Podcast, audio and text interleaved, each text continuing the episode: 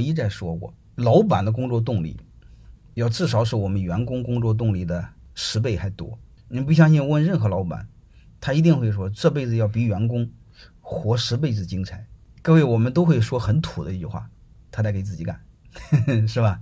呃，他为什么不给自己干呢？因为这个企业是他的。各位，不知道能听明白没有？所以，激励员工、调动人人积极性最大的方式，或者是最有效的工具，是产权激励。它远远比工资奖金有效的多。而且你会发现，作为老板创业，他头几年是亏的。他虽然是为了挣钱，但是他的积极性来自哪里呢？这些年他没挣到钱，他为什么还积极性呢？能听明白这意思吧？所以你会发现，他的积极性来于企业是他的，产权是他的，然后产权是他的背后是什么？再说一个，风险是他的，利益是他的。所以这些产权呢，它又有很多权，你比如分红权、表决权、继承权、转让权。阿米巴经营是产权当中的一部分，叫经营权。阿米巴经营本质上。是让员工拥有企业产权的一部分，也就是经营权，好吧？我研究的所谓的股权激励，其实就是企业的产权激励。阿米巴经营是企业股权激励的一个小分支，叫经营权激励，就是老板把部分经营权给了员工，让员工自己说了算。我们以前呢是员工请示中层，中层请示高层，然后再请示老板。你会发现他的权利是源头是老板一个人。现在呢，就是老板说你们自己说了算吧。啊，我给你一部分权利，哎，就是经营层面的权利给了。什么权？其他权怎么不给呢？产权不给，还有其他什么权呢？决策权不给，监督权不给。能听明白的意思了吧？所以你就知道阿米巴经营本质上。是让员工给自己干，老板行使的产权激励当中的其中一个权利，叫经营权激励。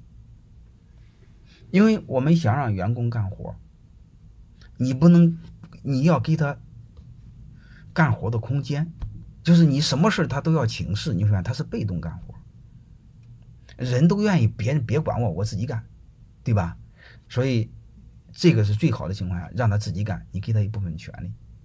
但是你给他权利的同时呢，你得让他承担风险。如果他不承担风险，老板承担风险，这个事儿老板肯定不干。好，通了娄子是我的啊，挣了钱是你的，老板没那么傻，能听明白了吧？所以我说的经营权，老板把经营权同时给了员工的时候呢，把风险也给了员工，就是这个事搞砸了，你得和老板一起承担风险。是这个道理吧？哎，对，所以本质上是这个事儿。但是你会发现，它背后出现一个矛盾，什么矛盾呢？你经营权给了大家的时候，它不是那么简单。你们各个部门的经营权都下放的时候，你会发现，企业的内部它是一个流程，它是个链条，它是从采购到生产，然后到然后到销售，你会发现它是个链条。所以这时候你看，各自有经营权的时候，它需要有一个结算价格。它没价格，它怎么会有独立的经营权呢？大家知道吧？经营的核心就是定价啊！你想独立，他独立的，你得给他价格的，这个价格怎么定？头疼在这儿。所以学习阿米巴经营，一定要学习稻盛先生的六项精进。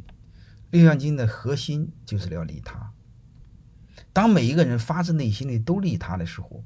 各个部门结算价格就好定，他不会出现狗咬狗。你看，大家都让对方，大家都好好干，然后利益又最大化。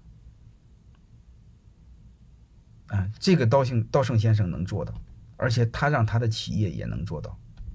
但问题来了，人性一定是先自私，后有同情心利他，他不可能颠倒过来，先有同情心利他。然后再自私，我不知道大家能听明白了没有？所以我想说，中国人学阿米巴经营为什么难呢？就是最底层，我不是一再说吗？管理就是管人，管人就要了解人性，阿米巴经营，我们太多人对中国人的人性的理解假设错了，好吧？所以这个我就聊到这儿。